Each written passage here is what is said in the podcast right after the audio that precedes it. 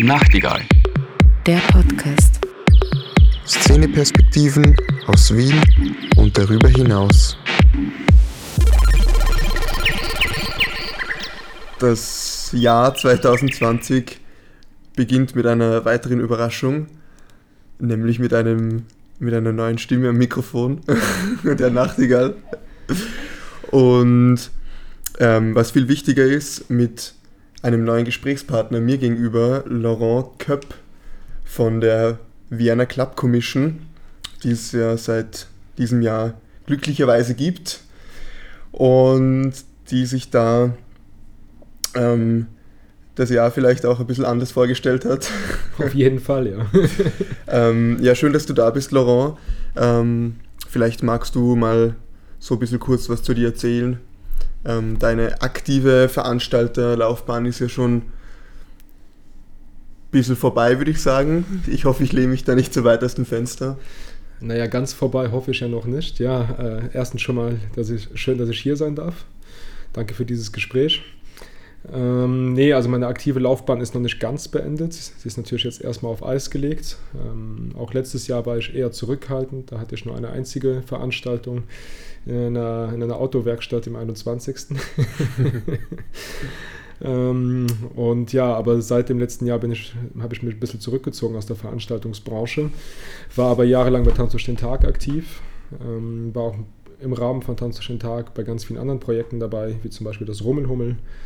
Dann hatten wir aber auch das Herzberg, was wir in Kärnten gemacht haben, dieses äh, Winterfestival draußen in Kärnten. Und dann hatten wir aber auch ganz andere Projekte noch für den Ochsenfrosch. Darüber will ich jetzt nicht allzu viel erzählen. Die da waren, wissen, um was es geht. Äh, wir hatten den Kaninchenbau, ähnliche Story. Ähm, genau, dann war ich aber auch beim Waves und beim Electric Spring, war drei, vier Jahre sogar, äh, der Gastronomieleiter und war beim Co-Benzel noch Nachtmanager, habe auch da beim Team aktiv mitgearbeitet. Und letztes Jahr war ich Restaurantleiter und Serviceleiter und ähm, ja, habe auch sonst ganz viel, ganz viele andere Projekte noch gemacht, wo ich jetzt nicht mal alle im Detail irgendwie auspacken will. Und bin tatsächlich seit diesem Jahr im Januar aktiv bei der Clubkommission dabei. Und sorgst jetzt quasi, also ich nutze die Chance jetzt, um auch ein bisschen zurückzurudern, weil auch wenn du natürlich nicht aktiv veranstaltest, so sorgst du doch dafür, dass wir alle miteinander vielleicht irgendwann wieder veranstalten können, was derzeit ja auch teilweise nicht ganz so sicher ist. Ähm, und das kann man ja auch als, als Szene-Support, wenn nicht als den Szene-Support, der derzeit möglich ist, ähm, herausheben. Zur Vienna Club Commission, da gibt es ja auch noch immer wieder kleinere Missverständnisse. Ähm, ihr seid eine von der Stadt Wien geförderte ähm, Servicestelle mhm. für Akteurinnen und Akteure in der Clubkultur. Ähm, erklärt doch einfach mal kurz, woraus eure Arbeit derzeit besteht, was der eigentliche Plan war für 2020 und ja, was, wo es so hingehen soll jetzt. Ja, genau. Ähm, ich würde noch ein bisschen weiter sogar ausholen. Ich würde noch mal ganz kurz auch noch mal erwähnen, wie es dazu gekommen ist. Ähm, also nachdem ja auch die Grünen schon seit Jahren an dem Thema dran sind, aber auch die Neos mit dem Thema Nachtbürgermeister, gab es dann natürlich auch Szenen intern mit der IG Ford und aber auch die Initiative Nachtbürgermeister von der Martina Brunner. Gab es halt in den letzten Jahren sehr viel Bewegung in der ganzen Szene rund um dieses Thema. Und es ist ja auch nicht ganz so, dass es aus dem Nichts geboren wurde. So. Es gibt ja international sehr viele Modelle, an denen man sich orientieren kann, sei das Amsterdamer Nachtburgmeister, Berliner Clubkommission oder der Night in London. Also da gibt es ja unterschiedliche Stellen mit unterschiedlichen Befugnissen. Wurde dann, und dann wurde eigentlich im letzten Jahr im Dezember einstimmig im Gemeinderat beschlossen, dass es halt ein Pilotprojekt gefördert wird mit dem Namen Vienna Club Commission, nicht mit dem Thema, nicht mit dem Namen Nachtbürgermeister. Ähm, und dementsprechend wurde die Mika, die auch den Förderantrag eingereicht hat, das ist die Music Inform das Music Information Center Austria, hat, ähm, hat dann die Sabine Reiter ein Team ausgewählt, bestehend aus Stefan Niederwieser, ehemaliger Chefredakteur beim Gap Magazine, immer noch freier Journalist nebenbei, der Martina Brunner, die die Initiative Nachbürgermeister ins Leben gerufen hat, äh, und mir. Und wir haben dann am 7. Januar haben wir mit unserer Arbeit begonnen. Natürlich haben wir uns die Arbeit komplett anders vorgestellt. Also wir hätten, ich glaube, niemand wünscht sich und niemand erwartet sich, dass so etwas kommt wie, wie Covid-19. Ähm, am Anfang hatten wir, waren wir tatsächlich als Pilotprojekt und auch als Organisationsentwickler eingestellt. Dementsprechend war es jetzt mal unsere Aufgabe herauszufinden, wie notwendig eine solche Stelle für die Stadt Wien ist, ob sie gebraucht wird, aber auch was, wenn sie gebraucht wird, was für Bedürfnisse herrschen innerhalb der Szene, was wünschen sich die Leute, die in dieser Szene aktiv sind, sprich Veranstalterinnen und Betreiberinnen aber gleichzeitig ging es halt auch darum, herauszufinden, was für Stellen es in Wien schon gibt. Also welche anderen Servicestellen gibt es im Veranstaltungskontext, sprich Check-It ähm, oder auch Wien Extra und, und so weiter. Und wir wurden aber auch damit konfrontiert, dass es halt schon Mediationsstellen gibt oder Stellen, die, da, die, die irgendwie für Ordnung im Nachtleben sorgen sollen. Wir wurden dann mit so lustigen Ideen wie den Sofortmaßnahmen und dem Permanenzdienst konfrontiert, die eigentlich Kontrollorgane sind und jetzt keine Servicestellen sind in dem Sinne. Und ähm, dementsprechend waren unsere Aufgaben eigentlich ganz klar ähm, aufgeteilt. Wir sollten erstens international erheben, was es für Stellen gibt, zweitens national oder regional hier in Wien rausfinden, was alles im Veranstaltungskontext für Servicestellen schon vorhanden sind und gleichzeitig die Bedürfnisse genau zu ermitteln, aber auch die Problemzonen und auch rauszufinden, wo ein verbesserter Informationsaustausch zum Beispiel stattfinden sollte. Also wo sind auch die Betreiberinnen und Veranstalterinnen zufrieden mit den Serviceleistungen, die sie erhalten und wo nicht. Dann, ja, der, uns gab es dann zwei Monate, Januar und Februar, und dann im März ging es dann auch schon mit Covid-19 los und damit hat sich auch unser Aufgabenfeld sehr verändert und sind ein bisschen mehr dazu gekommen, zu dem wir eigentlich kommen sollten, auch innerhalb des nächsten Jahres hoffentlich, und zwar zu einer Service- und Beratungsstelle. Also ganz klar äh, hinzuschauen und aufzupassen, was jetzt mit diesen ganzen Verordnungen ist, die sich um Covid-19 herumdrehen, wie es mit diesen ganzen Hilfsfonds auch bestellt ist was Clubs erfüllen müssen, was draußen möglich ist, aber halt auch wiederum im Gegenzug rauszufinden, was sind die Bedürfnisse, wo sind die Probleme der Betreiberinnen, der Veranstalterinnen im Rahmen dieser Covid-19-Maßnahmeverordnungen. Und die hat dann auch wieder in die Politik zurückzuspielen und auch ganz klar zu sagen, hey Leute, bitte schaut doch mal dahin, da sind jetzt gerade Probleme. Die Leute können momentan nicht überleben, sie können nicht aufsperren, sie können nicht veranstalten und so weiter. Ähm, dementsprechend ist die Werner Club Commission eigentlich jetzt momentan eigentlich das, was sie hoffentlich dann auch die nächsten Jahre sein wird, eine Beratungs- und Servicestelle für jeden, der gerade die Hilfe braucht. Mhm. Und wir unterscheiden da jetzt momentan auch nicht, ob man Clubkultur betreibt oder ob man äh, eine Tanzschule betreibt oder klassische Hochkultur. Wenn momentan jemand anruft, wir sind eine geförderte Stelle, äh, wenn momentan jemand anruft und Hilfe braucht, dann sind wir für jeden da und bieten auch jedem unsere Beratung und unsere Hilfeleistungen an. Mhm. Mhm. Was vermutlich auch ähm, anders geplant war. Das war teilweise auch anders geplant, ähm, was natürlich aber auch für uns dann den positiven Effekt hat, dass wir merken, hey, Probleme, die der Clubkultur zu, bei der, bei der Clubkultur herrschen oder auch Herausforderungen, die da herrschen, sind ja nicht immer nur Probleme, es sind auch einfach manchmal Hindernisse oder Herausforderungen, die man halt auch bewältigen kann, die gelten auch für andere Branchen. Und das, was wir hier rausfinden, was wir hier ausarbeiten, das können wir halt auch anderen Branchen zugut, zugutekommen lassen. Wir können nachher auch Theater beraten zu Lautstärkeproblemen. Wir können klassische Hochkultur beraten zu solchen mhm. Problemen. Wir können aber auch Open-Air-Veranstalter in allen Bereichen beraten mhm. und äh, denen auch zum Beispiel Best-Practice-Guides anbieten und ähm, Hilfestellungen, indem wir Expertinnen vermitteln und so weiter. Also wir sehen da auf jeden Fall auch die Möglichkeit, unser Aufgabenfeld vielleicht ein bisschen größer zu sehen, als wir das noch vor einem Jahr getan haben. Mhm. Mhm. Und parallel zu euch, oder nicht, nicht ganz parallel im Sinne von zeitgleich, aber auch 2020 gegründet, wurde ja die IG Club Kultur, wo ja oft ähm, gefragt wird, was ist eigentlich der Unterschied zu euch oder ist das jetzt irgendwie eine Szenespaltung? Wie ähm, also wie soll ich sagen, wie grenzt ihr euch zur IG Clubkultur ab, ohne das jetzt so klingen zu lassen, als würdet ihr euch von ihnen fernhalten, sondern was unterscheidet euch und inwiefern könnt ihr zusammenarbeiten in der Zukunft? Ähm, also abgrenzen zur IG Clubkultur tun wir uns eigentlich prinzipiell mal gar nicht. Ähm, ich glaube, am Anfang waren wir natürlich auch eher mal, wie soll man sagen, vorsichtig, als sie sich gegründet haben, um erstmal herauszufinden, was die IG Clubkultur überhaupt ist. Das war uns ja auch am Anfang nicht bewusst. Also der große Unterschied, den wir momentan einfach feststellen können und wo wir auch einfach getrennte Aufgabengebiete haben, ist, dass die IG Clubkultur eine Interessensvertretung ist. Das sind wir nicht. Wir sind nicht gewählt. Wir sind also keine Sprecher der Szene. Das kann man so nicht behaupten. Sondern wir sind eine Service- und Beratungsstelle. Die IG Clubkultur, und da sehe ich auch den Vorteil der IG Clubkultur, ähm, hat gewählte Mitglieder oder hat Mitglieder und die wählen sich wieder ihre Sprecher in den verschiedenen Arbeitskreisen. Und das hat natürlich den Vorteil, dass jeder, der in der Branche aktiv ist, sich auch ein Gehör verschaffen kann durch eine Institution wie die EG Clubkultur. Und gleichzeitig hat auch junge Menschen, die mit ihren ganz eigenen Bedürfnissen jetzt wieder auftauchen, auch wieder eine Möglichkeit haben, sich irgendwie auszudrücken und sich irgendwie auf sich aufmerksam zu machen. Nicht nur im Sinne von einer Veranstaltung, sondern auch mit ihren Bedürfnissen und ihren Problemen im Sinne von Veranstaltungen.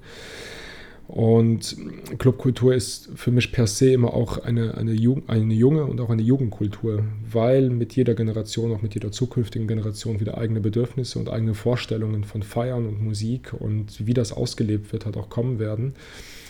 Und da sehe ich bei der Vienna Club Commission halt, ähm, sehe ich das ein bisschen anders. Die Vienna Club Commission als Beratungs- und Servicestelle sollte eigentlich von Leuten besetzt sein, die länger schon in der ganzen Branche tätig sind, ein gewisses Know-how mitbringen, auch ein gewisses Verständnis mitbringen für diese Szene und dementsprechend halt auch akkurate und adäquate Beratung anbieten können. Und ähm, ich sehe da eigentlich eher für die Zukunft Zusammenarbeitsmöglichkeiten, ähm, weil es natürlich auch für uns eher spannend ist, wenn es eine EG-Club-Kultur gibt, die gesammelt die Bedürfnisse und die Interessen an uns herantreten kann, worauf wir dann wieder Workshops, Podiumsdiskussionen, aber auch Beratungsangebote Angebote zuschnüren können. Und ähm, sie stehen dem ganzen Prozess eigentlich eher offen gegenüber.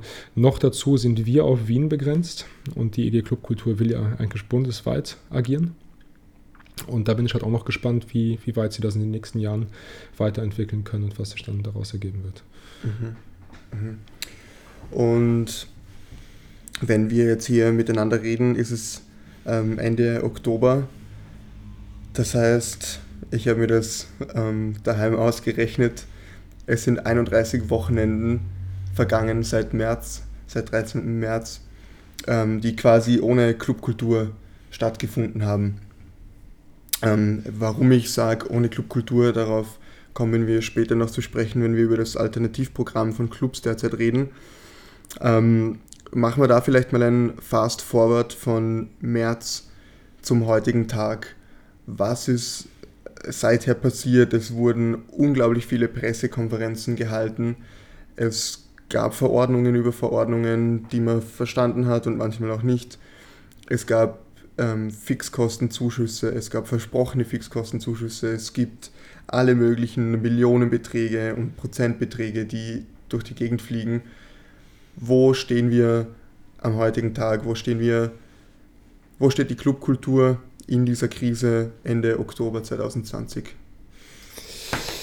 Ja, das ist natürlich eine, eine, also teilweise eine schwierige Frage, in dem Sinne, dass halt, ähm, was ein interessanter Fakt ist, dass halt momentan so viel über Clubkultur gesprochen wird, gerade medial, wie in den letzten Jahren, also wie in den letzten Jahren zusammen, obwohl die Clubkultur selten so präsent war, in dem eigentlichen Sinne. Also es ist momentan gibt es keine Clubkultur, die Clubs sind zu, die Veranstaltungen sind abgedreht.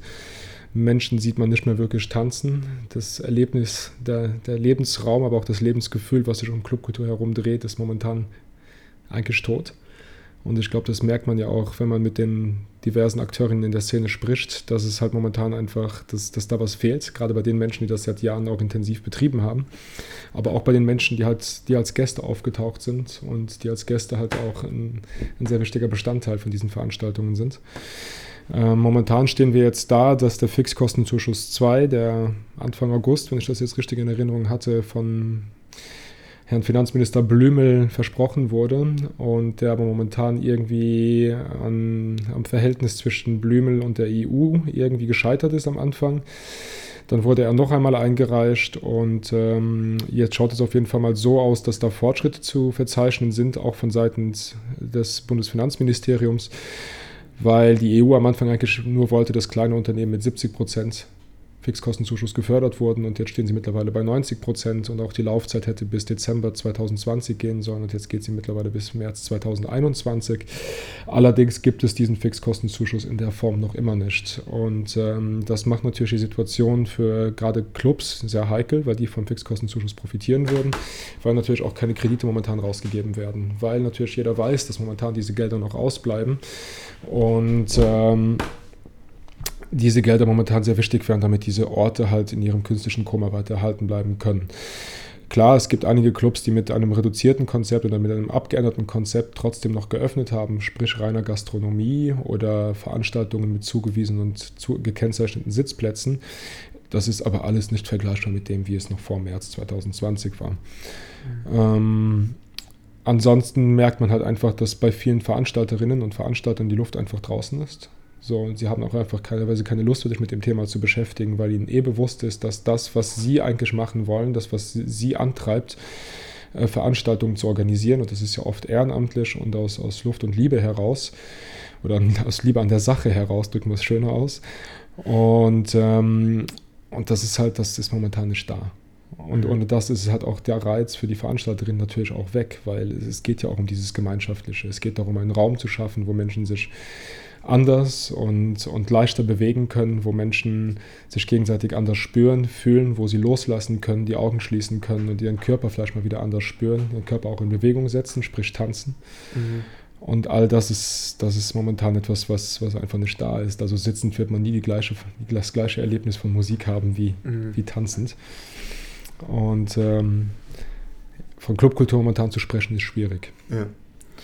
Auch wenn du so davon redest, finde ich es ein bisschen schwierig, weil mir juckt schon in den Fingern und in den Zehen. Ähm, aber ja, vielleicht kommen wir ja irgendwann wieder mal dahin, so eine Nacht erleben zu dürfen. Ähm, was die Frage, die sich jetzt immer wieder stellt, ähm, in, also es ist ja ein schwieriges Thema, weil ich meine, man muss nicht ähm, leugnen, dass es sich hierbei gerade um eine globale Pandemie handelt. Viele Leute sind überfordert, ähm, vor allem auch die Leute, die jetzt im Krisenmanagement halt tätig sind oder tätig sein sollten, sind überfordert. Ähm, in gewisser Weise ist das ja auch menschlich, das kann man ja, das kann man ja so durchgehen lassen. Nur stellt sich dann halt jetzt oft die Frage, ähm, gibt es ein Recht auf Feiern? Und wie, wie, also wenn ja, wie wird das ausgelebt und wenn nein, was macht man dann, wenn mit zweierlei Maß gemessen wird, wie es halt jetzt in Skigebieten, auf Kreuzfahrten, bei Flugreisen im Vergleich zu dem, was früher mal die Clubkultur war, passiert. Ja, also ein Recht auf Feiern gibt es leider juristisch gesehen natürlich nicht. Würde man sich fast wünschen ein Recht auf Rauschen, ein Recht auf Feiern. Ähm, nee, gibt es leider nicht so in dem Sinne. Aber man merkt, dass es, auch wenn es dieses Recht nicht gibt, das Bedürfnis deswegen nicht verschwindet. Das hat man im Sommer ganz gut beobachten können. Ähm, man hat unzählige Videos gesehen, wie es am Donaukanal abgeht oder am Karlsplatz oder im Praterpark oder auf der Donauinsel. Und äh, kann auch nur behaupten, auch wenn es vielleicht eine schwierige Aussage ist, aber irgendwo auch zu Recht in dem Sinne weil junge Menschen halt einfach dieses Bedürfnis verspüren. Nicht nur junge Menschen, sondern halt auch ältere Menschen dieses Recht verspüren. Wir alle haben Bedürfnis nach sozialem Raum, wir alle haben Bedürfnis nach Loslassen, wir alle haben Bedürfnis nach Tagträumen, wir alle haben Bedürfnis nach kulturellem Austausch, wir alle haben Bedürfnis nach Tanzen, wir alle haben Bedürfnis, ausgelassen zu sein. Und dieses Bedürfnis, auch wenn es nicht mit einem juristischen Recht belegt ist, wird den Menschen so schnell nicht verlassen. Es gab noch keine Kultur, wo nicht getanzt wurde, wo nicht musiziert wurde. Es ist äh, transkulturell, interkulturell. und das trifft in der Clubkultur ganz gut mittlerweile auf. Ich glaube, Clubkulturen gibt es ja, es gibt nicht die eine Clubkultur. Es gibt Clubkulturen rund um die Welt. Ich glaube, Clubkultur in dem Sinne wurde wahrscheinlich das erste Mal in den 70er, 80er Jahren in Chicago wahrgenommen, als die schwarze LGBTI-Community ihre Warehouse Waves gefeiert haben mit House Music und hat sich dann weitergetragen nach London, Ibiza, stark nach Italien und dann wieder zurück nach Holland und nach Deutschland und auf einmal wurde aus Haus wurde wieder Techno und alles wurde irgendwie zusammengemischt und aus Punk wurde Techno und hier und da wurde Techno und alle Musikrichtungen haben auf einmal ihren Platz auch im Club gefunden und mittlerweile haben wir so viele Musikrichtungen, dass man, dass es einem schwerfällt, sie alle aufzuzählen. Ähm, also irgendwo sollte es wahrscheinlich das Recht auf Feiern geben. Ähm, also natürlich habe ich auch ein Verständnis dafür, dass die Politik sagt, hey, wir wir trauen uns momentan nicht, das so zuzulassen, weil wir alle wissen, dass, ich glaube, auch jeder, der in der, in der Branche tätig ist, dass Eigenverantwortung und Feiern ein bisschen ein Oxymoron ist, also ein bisschen schwer zusammengehen. Wir wissen alle, wie gerne wir loslassen und wenn man loslässt, ist Eigenverantwortung nicht immer da. Deswegen gibt es Veranstalter, die versuchen, in diesem ganzen bunten Wahnsinn auch irgendwo eine Struktur zu bewahren, damit die Menschen nicht loslassen können. Allerdings ist das in einem clubkulturellen Kontext wahrscheinlich momentan schwierig und auch schwierig für Leute nachzuvollziehen, die mit dieser Szene wenig in Berührung kommen, die mhm. wenig in diese, in, diesen, zu diesen, in diese Orte gehen, um loszulassen. Und dementsprechend auch schwierig für sie nachzuvollziehen, dass die Menschen das trotzdem brauchen. Mhm. Bald wird jeder jemanden kennen, der schon mal in einem Club war. Oder bald wird jeder jemanden kennen, der 2020 nie in einem Club war. Ähm, Opa, warst du DJ? ähm, ja, also was man der Szene ja nicht vorwerfen kann, ist auf jeden Fall äh, mangelnde Kreativität. Ich glaube, das war auch schon während dem Betrieb niemals ähm, eine Kritik, die an Clubs oder an, an der ganzen Kultur rundherum ähm, tatsächlich gehalten hat. Ähm, ganz viele Locations haben relativ schnell angefangen, ein, ein Alternativprogramm zu suchen, aus einer Not heraus irgendwie ähm, die, die laufenden Kosten zu decken, irgendwie versucht, ihr Publikum bei der Stange zu halten.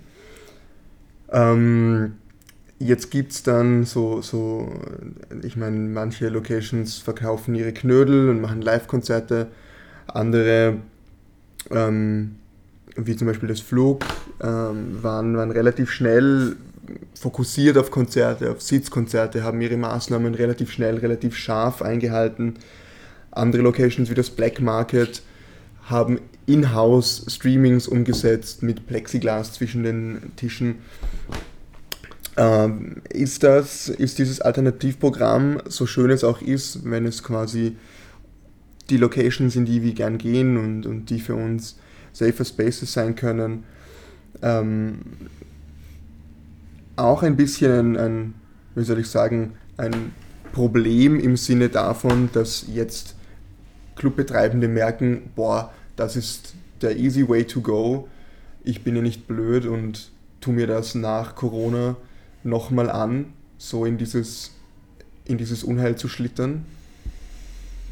Ich hatte, ähm, wir hatten, gestern hatte ich ein sehr lustiges Gespräch mit einer, mit einer Politikerin, ich will jetzt keinen Namen nennen, und die hat gemeint, es wäre ja eh schon für viele Menschen heutzutage unvorstellbar, in diesen Bereichen zu arbeiten. Wer würde sich das noch antun, einen Club zu eröffnen oder in der Nachtgastronomie irgendwie selbstständig zu werden? Und ähm, und ich glaube, das trifft teilweise schon zu. Und trotzdem muss ich zugeben, dass in im Laufe dieser, dieser Jahre, wo ich in dieser Szene trotzdem sehr tätig war, feststellen musste, dass es eigentlich nur Verrückte sind, die das Ganze machen. Und ich glaube, dass diese Verrückten auch nicht aufhören werden, nach Corona oder mit Corona jetzt an diesen, an diesen Clubs weiterzuarbeiten, an diese Clubs weiter zu glauben. Ähm, also ich glaube, sie werden vielleicht neue Möglichkeiten auch entdecken, die sie nach Corona weiterführen können. Ich glaube, der Knödelabend im, im Loft ist vielleicht so ein Beispiel. Der Mike wird vielleicht weiterhin trotzdem samstags Knödel machen. Mhm. Aber ich habe ihn selbst noch gefragt, ob er sich vorstellen könnte, dann jetzt komplett zur Gastronomie überzugehen. Und das hat er dann ganz stark verneint. Also ich mhm. glaube, das wird nicht passieren. Wir haben noch momentan keine Ansage von irgendeinem Club, der gemeint hat, äh, wir werden, ich werde jetzt alles aufgeben. Wobei es gab einer, der hat gemeint, er macht jetzt eine Teigtaschenfabrik aus seinem Laden. Das habe ich heute auch schon gehört. Ja, ich glaube, dann reden wir wahrscheinlich von der gleichen Person. Hallo Stiez.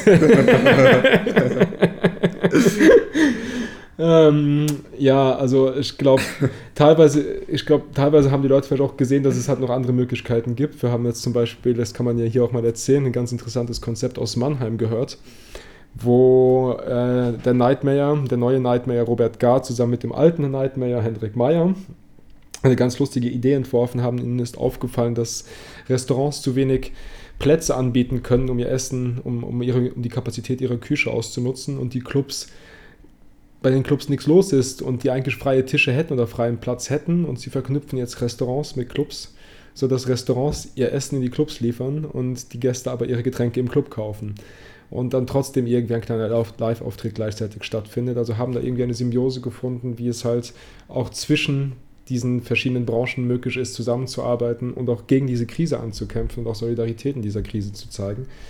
Wieder einmal zeigt auch diese Branche, wie kreativ sie sein kann. Mhm. Das haben, ich glaube, das ist nicht nur in Berlin mit den Clubs, die nach der Wende entstanden sind und die heute noch immer wahnsinnig sind, sondern die ist eigentlich weltweit zu spüren. Und ähm, was mich immer noch begeistert, ist, dass halt die Betreiber auch alle nicht aufgeben und die Betreiberinnen nicht aufgeben. Ähm, dass, die, dass, dass da halt dieser Wille ist, weiterzumachen und, und dran zu bleiben und dass es andauernd Möglichkeiten gesucht werden, wie trotzdem Kultur erlebbar bleibt. Also auch für die Orte, die jetzt einfach auf Konzertveranstaltungen umgeswitcht haben oder auf einmal mehr Podiumsdiskussionen oder Podiumsdiskussionen zulassen. Ähm, auch wenn es schwierig ist, in so einer Zeit irgendwie von, von, von, von Vorteilen zu sprechen, oder der Vorteil könnte sein, dass vielleicht jetzt auch Clubs auf einmal zugänglich sind für Menschen, die davor lange nicht mehr im Club waren oder vielleicht noch nie in einem Club waren, mhm. deren letztes Erlebnis noch die Dorfdisco war oder was auch immer und die auf einmal jetzt sehen, hey, das sind doch eher eigentlich ganz lustige Orte, das sind kreative Orte. Äh, wieso gehen wir nicht da vielleicht auch später mal hin, wenn da wieder mhm. Clubbetrieb ist? Die vielleicht auch da diese Scheu vor dem Ganzen und sich vielleicht auch wenig, selbst weniger abgrenzen von dem Ganzen, weil man geht jetzt eher ins Loft, um vielleicht mal einen Knödel zu essen, wobei man vielleicht früher nicht unbedingt ins Loft gegangen ist, um sich jetzt eine 2000er-Party mhm. zu, zum Gemüte zu führen. Und, aber da könnten halt trotzdem jetzt auf einmal Verknüpfungen stehen, die davor nicht da waren. Und ähm, auch wenn ich vorhin gesagt habe, dass wir keine Interessensvertretung sind, wir sind eine Interessensvermittlung. Das heißt, wir hören schon sehr wohl zu. Wir laden die Leute dann in gemeinsame Meetings ein, sehr divers gehalten und versuchen halt herauszufinden, wo die gemeinsamen Nenner sind. Und der gemeinsame Nenner momentan ist einfach, dass sie weitermachen wollen. Mhm. Die Leute wollen mhm. nicht aufhören. Das hat man auch im Sommer mit den Open Airs erlebt. Auch die Veranstalter, die normalerweise im Club waren, haben sich auf einmal, haben auf einmal Open Airs organisiert. Ob das jetzt Corona bedenklich ist oder nicht, es wurde uns kein Cluster gemeldet, was beim Open Air entstanden ist. Es wurde uns bis jetzt noch kein Cluster genannt, was in irgendeinem Club bei, bei geschlossener Gesellschaft entstanden ist. Ähm, aber es zeigt uns sehr wohl, dass dieser Wille weiterhin da ist und das Bedürfnis weiterhin da ist mhm. und auch die Leidenschaft weiterhin da ist. Mhm. Du hast es schon gerade ein bisschen vorweggenommen, es gab keine oder zumindest keine bekannten Cluster. Ähm, sowohl bei Open Airs nicht, als auch bei Indoor-Club-Veranstaltungen nicht. Es gab teilweise ähm, Zeiten, wo, wo mm, im Sommer kurz Indoor-Veranstaltungen stattgefunden haben, wie zum Beispiel ähm, in der Grellen Forelle, die zusammen mit dem Gerald VDH ähm, ein, ein Konzept ausgearbeitet haben. Äh, wie lässt sich das immer noch argumentieren seitens der Politik, da so eine rigorose Wir hören nicht hin Politik zu fahren? Ich weiß jetzt nicht, ob wir sagen können, sie hören nicht hin. Also das, ich kann eigentlich eher, ich muss, ich muss auch das Gegenteil behaupten. Also wir haben, wir führen sehr viele Gespräche mit der Politik, sei das auf, auf Landesebene mit dem Rathaus oder sei es auf Bundesebene, dass wir halt auch mit dem Kabinett vom Anschober gesprochen haben oder mit dem Kabinett von Herrn Blümel gesprochen haben und sie hören schon hin. Also sie kriegen schon mit, was läuft. Allerdings sind die Probleme momentan sehr vielfältig. Clubs sind halt immer noch ein sehr kleiner Bereich hier in Österreich, auch gerade spezifisch in Wien, auch wenn er wahrscheinlich deutlich größer ist auf dem Land oder in anderen kleineren Städten hier in Österreich. Wir sind halt jetzt nicht dieser, dieser wirtschaftliche Faktor, wie das in Berlin der Fall ist, was leider immer wieder, dieser wirtschaftliche Faktor ist immer wieder so eine Motivation auch für die Politik vielleicht deutlicher hinzuhören. Ist zwar schade, aber es ist leider so. Trotzdem, trotzdem hören sie hin, sie versuchen zu helfen. Wir hatten auch erste Verhandlungen, wo dann wieder über ein stufenweises Aufsperren gesprochen wurde, mit 50, 75, 100 Prozent der Fassungskapazität laut Betriebsanlage. Und dann kam es halt wieder zu den ersten Clustern. Dann kam es zu diesen Vorfällen in der Schweiz, wo dann 30 Prozent der Menschen falsche Angaben beim Contact Tracing hinterlassen haben. Wie wir alle mitbekommen haben, ist der beste, ist der beste Gast momentan in Deutschland Mickey Mouse. Ähm, was halt wieder auch belegt, dass Eigenverantwortung und Weggehen und Alkoholkonsum oder auch Rausch im Großen und Ganzen halt schwer, schwer miteinander zusammengehen. Ähm, was man vielleicht bei der Politik einfach sagen kann, und das ist, ich kann mich da schon ein bisschen reinfühlen. Sie haben die Möglichkeit zu sagen, entweder treffen wir jetzt Entscheidungen, die verschiedene Menschen verärgern, aber wir versuchen die Menschen zu schützen, dass halt dieses Virus momentan sich nicht weiter ausbreitet, oder wir ergreifen diese Maßnahmen nicht.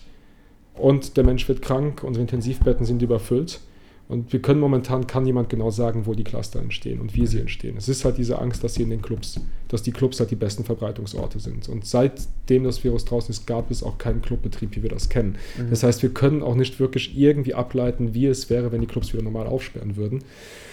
Und egal für was sie sich von diesen beiden Optionen entscheiden, die Politik, ob für Maßnahmen, die einige Leute verärgern oder Maßnahmen, die Leute in erster Sekunde nicht verärgern, aber nachher die, die Zahlen steigen lassen, es ist egal wie geschissen. Und ich kann einen Politiker verstehen, der sagt, dann ergreife ich lieber die strengeren Maßnahmen, die halt Menschenleben schützt, bevor ich mir nachher selbst anlassen muss, dass ich sie nicht getroffen habe und deswegen sind Menschen wegen mir gestorben. Mhm. Also das ist wahrscheinlich keine einfache Entscheidung. Ähm, und so viel Verständnis will ich jetzt auch mal für die Politik aufbringen. Gleichzeitig haben wir natürlich auch immer wieder mit der Schweiz argumentiert, dass da halt die Clubs geöffnet hatten, jetzt seit Juni, bis jetzt immer noch. Allerdings steigen jetzt in der Schweiz auch die Zahlen wieder sehr stark an. Die ersten, die ersten Kantone haben ihre Clubs wieder gesperrt, Tessin schon vor zwei Wochen wieder. Ähm, und ich bin jetzt ehrlich gesagt auch kein Virologe. Ich kann jetzt nicht diese Aussage treffen, dass Clubs mhm. die besseren Orte wären. Mhm. Persönlich hätte ich mir, und hätten wir uns auch als VCC, hätten wir uns das auch gewünscht, dass man es wenigstens riskiert hätte. Und dass man gesagt hätte, wir versuchen es jetzt mal. Wir versuchen es mit einem schrittweisen Aufsperren. Wir versuchen es mit Maskenpflicht im Club. Wir versuchen, wie es ist, wenn wir die Party wieder in Orte verlegen, die eigentlich dafür gemacht sind, dass sie Maßnahmen einhalten können. Dass es da Security-Personal gibt, was geschult ist. Dass es da Betreiber gibt, denen es wichtig ist, dass ihre Gäste gesund bleiben. Weil das, was wir vorhin ja auch schon besprochen hatten, dass die Menschen halt dieses Bedürfnis nicht verlieren, das verliert sich ja nicht nur im, das ist ja nicht nur im Open-Air-Bereich so, wo prinzipiell davon ausgegangen wird, dass es weniger bedenklich ist, sondern es ist auch in Privaträumen so. Und die Menschen werden weiter feiern. Und in Privaträumen wird niemand darauf achten, ob jemand das Glas mit einem anderen teilt, ob er Maske trägt, ob er Mindestabstand einwahrt, ob eine Lüftungsanlage auf Vollgas läuft, ob die Gläser ordentlich gespült werden und so weiter. Und ähm, da wäre es wahrscheinlich die bessere Wahl gewesen ist, wenigstens mal für eine kurze Zeit zu riskieren und zu schauen, was entwickelt sich daraus in einer Zeit, wo die Zahlen eh sehr niedrig waren und wo man dieses Risiko, Risiko hätte eingehen können. Dass man es jetzt nicht eingehen kann, ist klar. Allerdings, und da kommen wir dann zu dem nächsten Punkt, der in deiner Frage enthalten war, es ist halt teilweise unverständlich, dass halt dann in Flugzeugen, ähm, dass aber auch gleichzeitig dann in Skigebieten halt jetzt wieder diese ganzen Orte aufsperren und da einfach gesagt wird, da testen wir nicht, sondern wir lassen es einfach zu es wird passieren. Es wird egal wie jetzt passieren, weil aus welchen Gründen auch immer, seien es wahrscheinlich wieder wirtschaftliche Faktoren. Wintersport ist im Westen Österreichs auf jeden Fall ein sehr großes Thema und damit geht auch der, der Après-Ski zusammen. Äh, Wintermärkte sind auch wieder erlaubt, äh, der, die Weihnachtsmärkte. Und auch hier am, am, Spittelberg, wo wir uns ja jetzt gerade befinden, wird es einen Weihnachtsmarkt geben. Und wir wissen alle, wie eng es hier in diesen Gassen ist. Mhm. Und so sehr es diesen verschiedenen Buden gönne, dass sie aufsperren, so bedenklich finde ich es dann auch gleichzeitig, wenn man damit argumentiert, dass enge Räume ein Gefahrenpotenzial in sich bergen. Mhm. Mhm. Und jetzt ist ja in Wien vermutlich keiner so gut ähm, und mit so vielen ähm, Leuten vernetzt, die tatsächlich Clubs betreiben, die Veranstaltungsstätten bespielt haben ähm, einst. Was, was wird dir da so zugetragen? Wie, also ich meine, wir, wir müssen uns jetzt nicht fragen, wie die allgemeine Stimmung ist, das ist klar. Aber gibt es da so ein paar Punkte, die du quasi immer wieder hörst, vielleicht auch genau auf das bezogen, dass ihr gefragt werdet, wie, wieso erlaubt sich die Politik diesen, dieses Messen mit zweierlei Maß? Ja, das kommt schon immer wieder vor, wobei ich gerade bei den Betreiberinnen und Betreibern halt schon zugeben muss, dass da teilweise sehr viel Einsicht besteht, dass ihre Orte jetzt momentan in Pandemiezeiten nicht unbedingt die besten Orte sind, die aufsperren sollten. Das, was sie allerdings gar nicht nachvollziehen können, ist, wieso nicht einfach gesagt wird, sperrt komplett zu und sie werdet komplett finanziert mhm. und damit werden eure Orte auch erhalten bleiben. Sie werden momentan auch teilweise gezwungen, so ein gewisses Mischverhältnis zu haben zwischen Aufsperren und nicht wirklich Aufsperren. Mhm. Ähm, und dieses Mischverhältnis ist halt teilweise dann auch sehr schwierig, wenn halt die ganze Zeit neue Maßnahmen kommen. Das haben wir ja diese Woche, erleben wir das jetzt wieder sehr gut. Anfang der Woche wurde über, Presse, über eine Pressekonferenz angekündigt, dass es ein Alkohol- oder ein Ausschankverbot während Veranstaltungen gibt. Es herrscht helle Aufregung in der ganzen Branche. Die, die Konzerte machen, denken wieder darüber nach, alles abzusagen. Und dann rufen sie bei uns an und wir selbst müssen sagen, hier Leute, wir haben nicht mehr Informationen vorliegen wie aus dieser Pressekonferenz erstens und müssen auch noch mitteilen, dass es noch gar keine Verordnung dazu gibt und diese Verordnung erst in ein paar Tagen kommt. Das wurde am Montag mitgeteilt, wir sind jetzt donnerstags und ist, diese Verordnung ist noch immer nicht da und soll eigentlich in ein paar Stunden in Kraft treten. Und dieses Wechselspiel sollte nicht passieren. Es sollte den Leuten eine ganz klare Ansage gegeben werden, was sie machen können, was sie machen dürfen wie sie ihren Betrieb aufrechterhalten können oder auch nicht. Und wenn sie es nicht können und nicht selbst verschuldet nicht können, dann sollte ein Ausgleich, ein finanzieller Ausgleich auch geschaffen werden, dass erstens die Arbeitsplätze erhalten bleiben, ganz egal ob geringfügig, Teilzeit oder Vollzeit, weil über die geringfügigen wird wenig gesprochen momentan, aber wie viele Studenten können sich momentan ihre Miete nur schwer leisten, weil ihnen diese geringfügigen Jobs ausbleiben, die aber oft in der Nachtgastronomie anzutreffen sind. Ähm, und, und gleichzeitig aber auch irgendwie eine Planungssicherheit diesen Leuten zu gewähren, dass sie halt auch irgendwie abends mal wieder ruhig schlafen können, nicht andauernd komplett mhm. genervt sind. und, und auch wissen, was sie tun und nicht tun können. Mhm. Du hast es gerade als potenzielle Lösung ähm, erwähnt und ich finde, das ist auch etwas, was echt wenig ähm, Anklang in der Diskussion fand oder quasi selten zur Debatte stand, zumindest nicht in denen, die ich verfolgt habe. Wäre es möglich gewesen, einfach zu sagen, es ist der, der 11. März, wir sperren alle Clubs zu, obwohl so früh ist natürlich für dieses Gedankenspiel ein bisschen, ähm, ein bisschen aushebelnd, aber zumindest im Sommer hätte man ja einfach sagen können, wir sperren über den Winter die Clubs zu, da seid ihr voll durchfinanziert, da habt ihr das, da reden wir ja nicht nur von Fixkostenzuschuss, sondern auch von Verdienstentgang und von Verdienstentgang von Angestellten etc. Wäre das eine, eine Möglichkeit oder siehst du das als, als valide Lösung? Hm, als valide Lösung ist, ich hätte es auf jeden Fall als besser erachtet, wie halt dieses Auf und Ab und Auf und Ab für die mhm. Menschen selbst.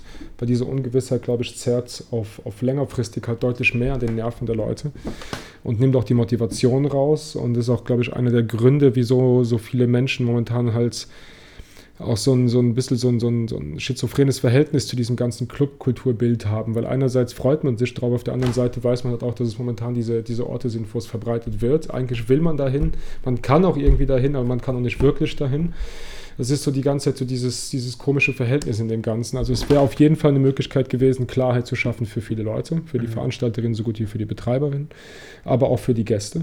Vielleicht auch für die Politik, um sich wenigstens mit einer Branche jetzt nicht weiter irgendwie zu beschäftigen zu müssen, in einer Zeit, die wahrscheinlich auch für die Politikerinnen sehr fordernd ist. Auf der anderen Seite habe ich ja auch vorhin erwähnt, dass es halt einfach ein Bedürfnis bei den Menschen ist, zu feiern. Und mhm. das wird man, auch indem man die Clubs jetzt einfach zusperrt und sagt, man gibt euch das Geld, was euch jetzt gerade entgangen ist, wird man dieses Bedürfnis halt nicht stillen können. Mhm. mhm. Man kann ihnen zumindest die Hoffnung geben, dass sollte sich alles irgendwann in hoffentlich naher Zukunft normalisieren, dass es diese Räume noch geben wird. Das ist vollkommen richtig. Weil ich meine, ich schätze, schätze es schon so ein, dass auch Leute, die jetzt in ihre eigenen vier Wände beim Feiern getrieben werden, ähm, das auch teilweise aus eben dieser Unsicherheit machen, Mhm. Ähm, wird es diese Clubs noch geben? Gewöhnen wir uns schon mal an das Konzept der Hausparty? Stellen wir da schon mal eine satte PA rein, ja, dass ja, wir irgendwie für den Winter gewappnet sind.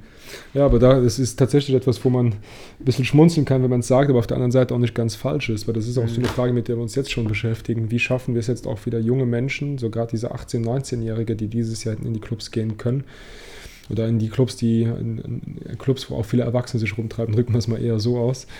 Ähm, wie, treibt, wie kriegt man die auch jetzt dazu zu veranstalten in einer Branche, wo es bis jetzt sehr prekär war, was mhm. durch die ganzen Medien, die ganze Berichterstattung jetzt nochmal stark veranschaulicht wurde? Wie schafft man es jetzt, die wieder in die Clubs zu kriegen, wo sie jetzt lernen, dass sie halt auch draußen feiern können, dass sie auch zu Hause feiern können und sich halt alternative Orte und alternative Möglichkeiten der Party schaffen? Und ähm, das wird auf jeden Fall auch noch ein Thema sein, was uns das nächste Jahr begleiten wird oder ab dem Moment begleiten wird, wo Clubs wieder in ihrem regular, regulären Betrieb wieder zugelassen mhm. sind. Vielleicht kann ja die Stadt Wien dann jeden Haushalt ein Gästeliste-Ticket verschicken.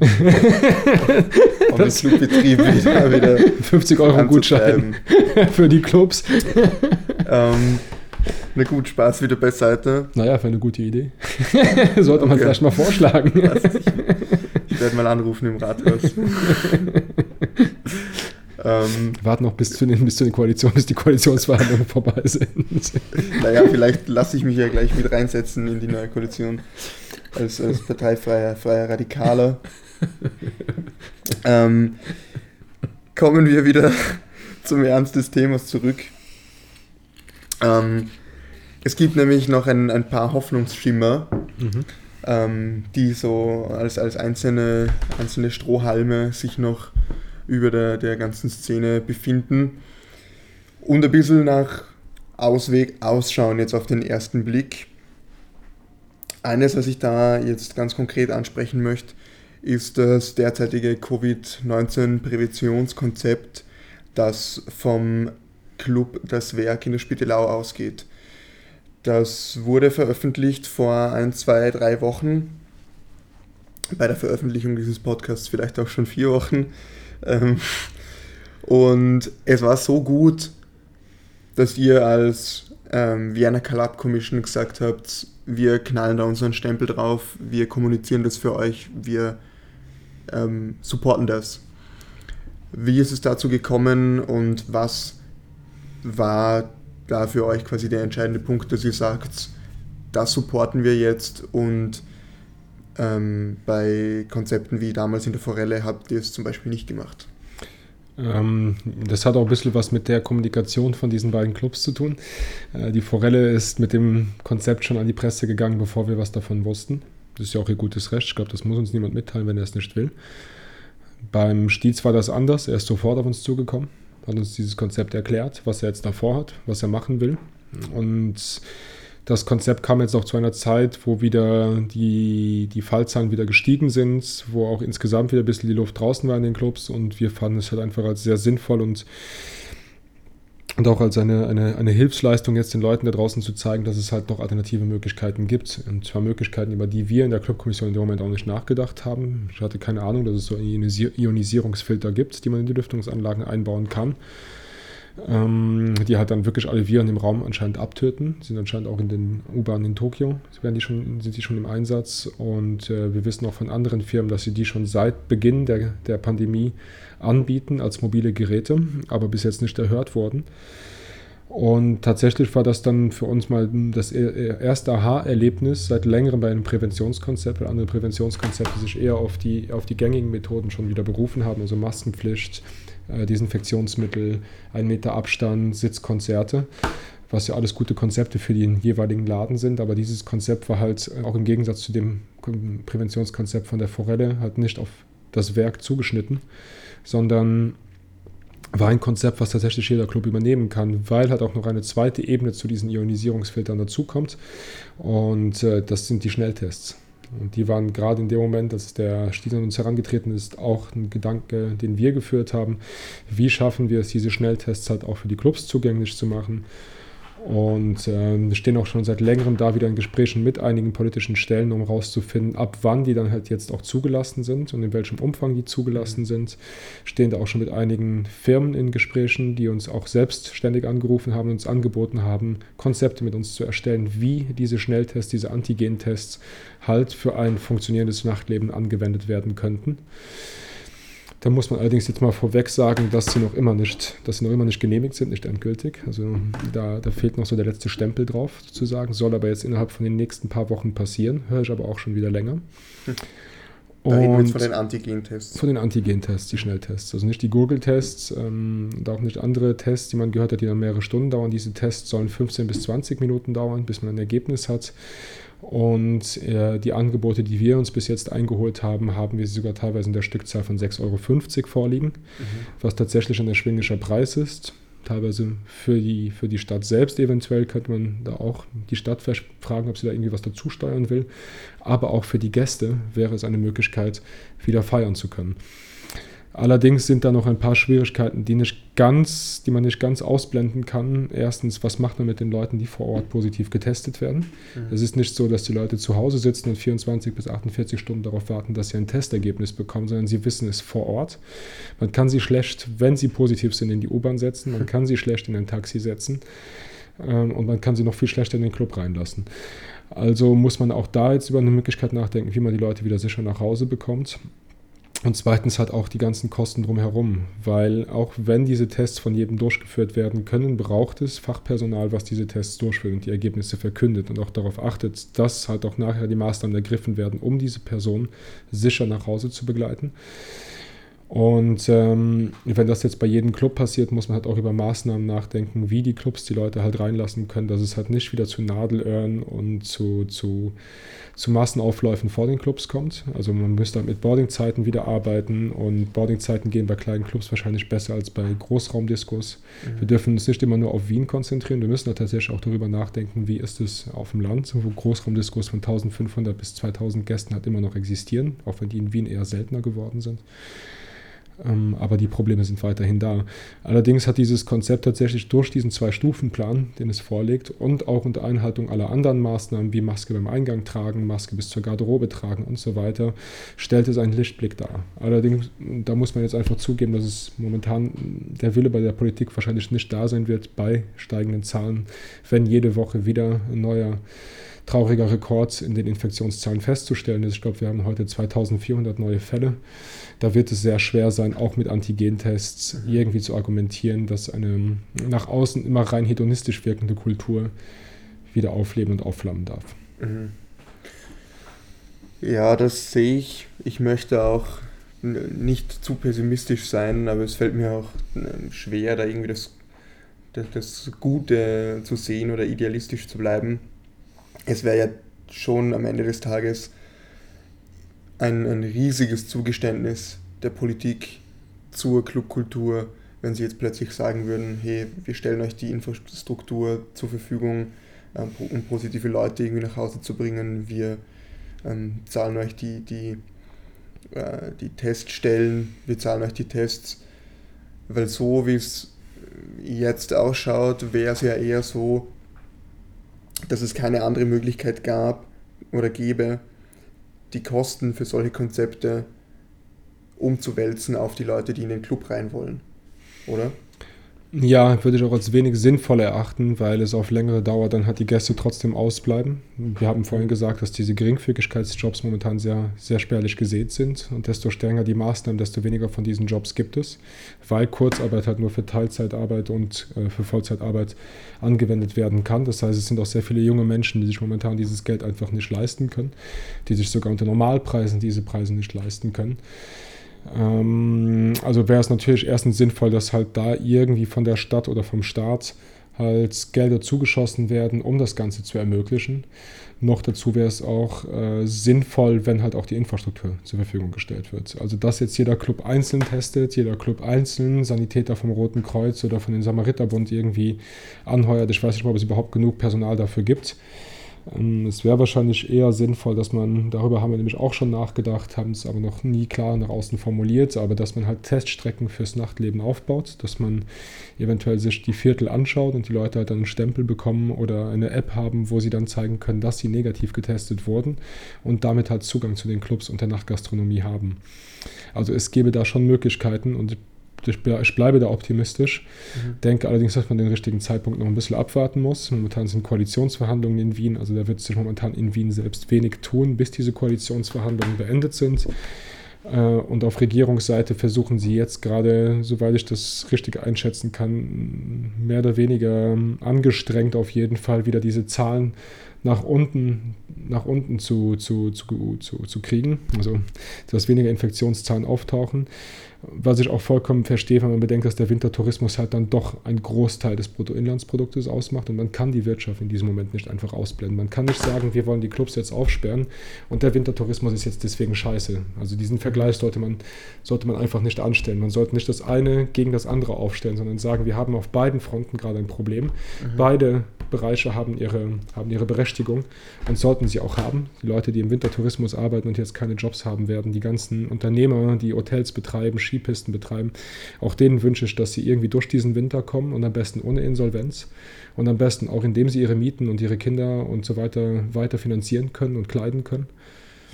Aber genau das Gleiche gönne ich halt auch den Leuten, die in der, Nacht, in der, Nacht, in der ganzen Nachtbranche, Nachtkultur, Clubkultur arbeiten. Ähm, ich denke auch nicht, dass die Politik da irgendwie einen bösen Willen dahinter sieht. Das, das, das bezweifle ich. Ich denke halt einfach, dass und ja, es ist schade, dass es so ist. Es ist auch ein Versäumnis der letzten Jahre, dass halt so wenig Aufmerksamkeit der ganzen Clubkultur zugute kam. Ähm, dass halt diese, gerade diese Branche so hart getroffen ist, dass die sich halt auch so vernachlässigt fühlt und das auch teilweise zu Recht, weil die Hilfsmaßnahmen einfach teilweise zu spät kamen, zu spät gegriffen haben oder teilweise noch immer nicht greifen. Und ähm, und auch gerade ganz besonders bei marginalisierten Gruppen halt vielen Menschen halt auch ihr Lebensraum gerade weggenommen wird. Und ich glaube, ähm, da muss man halt auch unterscheiden, ob man zu diesen marginalisierten Gruppen gehört oder nicht, weil wir haben Clubs, wo Inter- und Transpersonen ihren Raum haben, wo sie sich mitten in ihrer Wandlung befinden und wo sie sich halt in dem Moment sicher und wirklich in einem Safe Space befinden. Und da sage sag ich jetzt ehrlich, mir wurde einmal vorgeworfen, wieso, dass ich ein weißer heterosexueller Mann bin, bin ich nun mal. Und natürlich habe ich dieses Problem in dem Moment weniger. Ich brauche diesen Safe Space nicht, weil ich gerade in einer körperlichen Veränderung stecke und halt mich mit Menschen austauschen will, die sich auch in einer solchen Situation befinden. Und ich bin auch nicht in der LGBTI-Community, die halt auch nochmal ganz andere Bedürfnisse hat, die ich als weißer heterosexueller Mann tatsächlich auch nicht nachempfinden kann. Ähm, Also ich würde ich würd da auf jeden Fall darauf achten, erstens, dass man, dass man die Politik jetzt nicht jedes Mal zu scharf ins Gericht nimmt und sagt, sie sind jetzt einfach uns gegenüber nur scheiße. Das ist, glaube ich, nicht das, was sie beabsichtigen. Zweitens würde ich halt auch versuchen, diese Vergleiche nicht unbedingt immer ins Feld zu führen. Wieso Wintertourismus und wieso nicht Clubs? Beide haben ihre Berechtigung. Man sollte mhm. sagen, wenn Wintertourismus, dann auch Clubs und wenn Clubs, dann auch Wintertourismus. Und ähm, drittens, sehr wichtig, und ich glaube, das ist vielleicht ein Appell an die Politik, bitte denkt auch an die Menschen, für die der Club wirklich Lebensraum ist, wo sie ein Zuhause haben. Mhm. Ähm, wow, sehr schönes Statement. Äh, vielleicht müssen wir noch zu, zu davor ein ähm, bisschen was nach, ähm, nachreichen. Diese, diese, dieses Konzept, das jetzt mit Luftionisierung mhm. ähm, funktioniert oder funktionieren soll, wie, wie sicher ist das, dass das klappt, wie, ähm, also ich meine, das, das ist ja jetzt plötzlich etwas, das auftaucht und von dem noch nie irgendwie jemand gehört hat und wie anwendbar ist das dann für alle Clubs in Wien und in Österreich und sagen wir global. Ja, der Stiez hat es ja als eine weltweite Lösung vorgestellt. Ähm, vielleicht nicht ganz falsch. Ich glaube, man kann dieses Urteil erst fällen, wenn man es wirklich getestet hat. Also im Werk ist es jetzt eingebaut, soweit ich richtig informiert bin.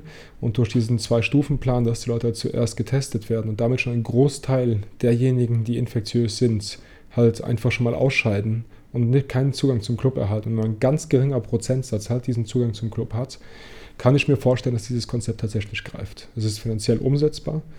Ähm, es bewegt sich in einer Preisklasse von 1500 bis 3000 Euro pro Lüftungsanlage. Also somit ein, ein verschmerzbarer Finanzierungsanteil im Vergleich zu dem, was ihnen gerade im Umsetzen entgeht und was sie gerade sonst durchmachen müssen. Auch da könnte man eventuell wieder versuchen, ob es da nicht irgendwie nochmal staatliche Subventionen für so etwas gibt. Sie würden sich nachher einen Großteil des Fixkostenzuschusses sparen, also es würde schon Sinn machen. Allerdings beweisen lässt sich das erst, wenn es getestet wird. Und momentan haben wir weltweit eine Situation, dass keine Clubs wirklich geöffnet haben. Und wenn es irgendwo gerade Clubs gibt, die offen haben, haben sie wahrscheinlich keine Ionisierungsmaschinen drin. Mhm. Und ähm, Stiez hat mal zugeschaut, dass es funktionieren wird und man sollte es einfach mal testen. Mhm. Wie wahrscheinlich ist es denn jetzt, so nüchtern betrachtet, dass es getestet wird? Ähm, ihr habt das habt die Kommunikation übernommen für das Werk, ihr habt das an die Politik geschickt. Was ist derzeit die Resonanz? Momentan gibt es sehr wenig Resonanz drauf. Hat wahrscheinlich auch einfach damit zu tun, dass jetzt gerade die Koalitionsverhandlungen sind und da ganz andere Themen gerade auf dem Tisch liegen. Über die werden wir genauso wenig informiert wie viele andere Menschen auch. Wir erfahren da die Resultate auch immer aus der Presse. Ähm, Allerdings haben wir gestern noch, wie gesagt, ein Gespräch mit einer, mit einer führenden Politikerin bei den Grünen auch gehabt und die hat sich das Konzept angeschaut und war interessiert daran, äh, die auf Bundesebene tätig ist. Und wir haben auch sonst hören wir immer wieder von Politikern, ob wir irgendwelche Maßnahmen wissen und kennen, um den Clubs das Leben zu erleichtern oder eventuell vielleicht auch wieder einen Clubbetrieb möglich zu machen. Also das Interesse auf politischer Seite ist auf jeden Fall da. Dieses Konzept, ich bin jetzt mal vorsichtig optimistisch, denke ich, dass man es wahrscheinlich nach Silvester angehen kann. Momentan steigen die Zahlen, momentan ist Koalitionsverhandlung, momentan versucht die Politik halt auch den Wintertourismus zu retten. Wie gesagt, auch zu Recht. Und wenn diese Punkte erst einmal überkommen sind, Weihnachten vorbei ist, wo die ganzen Leute mit ihren Familien verbringen, Silvester, wo eh Ausnahmezustand überall weltweit herrscht, einmal bis hinter uns gebracht ist, glaube ich, kann man auch mit solchen Konzepten wieder Anklang bei der Politik finden. Aber bis dahin, glaube ich, müssen wir uns noch gedulden. So traurig es ist.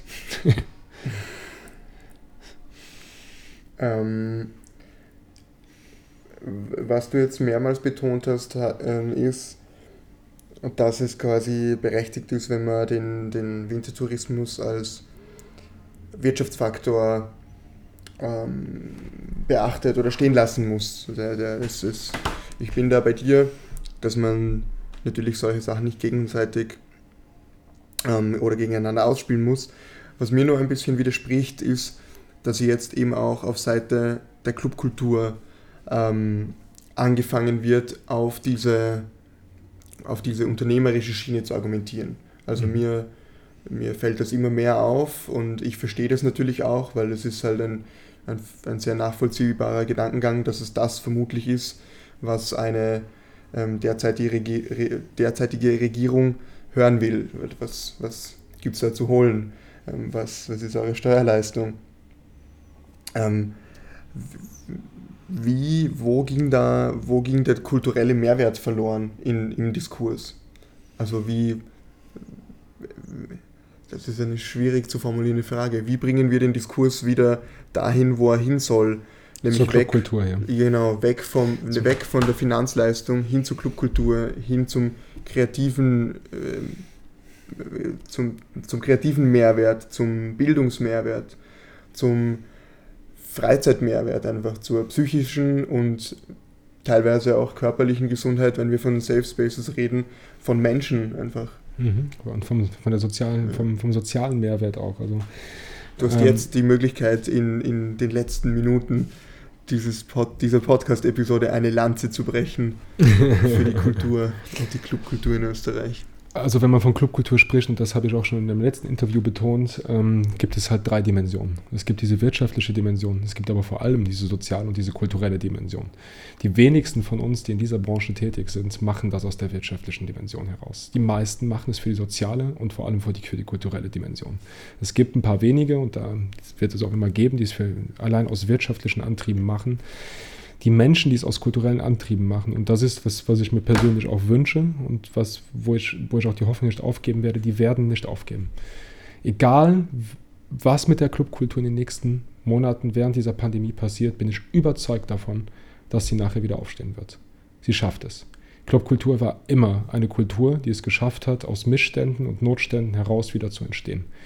Der Idealfall, um das zu bezeugen, ist momentan Detroit wo man sieht, dass jetzt auf einmal wieder die ganzen jungen Menschen hinziehen, weil Freiräume entstanden sind.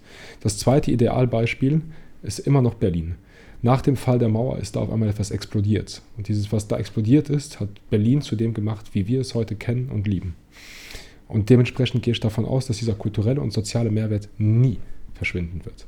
Solange Menschen wie wir da sitzen und daran glauben, dass es das gibt und dafür kämpfen, dass es das gibt, wird das nie verschwinden dass man es der Politik klar macht, dass es da einen kulturellen und sozialen Mehrwert gibt, das ist die Arbeit, die wir in den nächsten Jahren zu vollziehen haben. Daran, dafür müssen wir weiter kämpfen, daran müssen wir weiter arbeiten.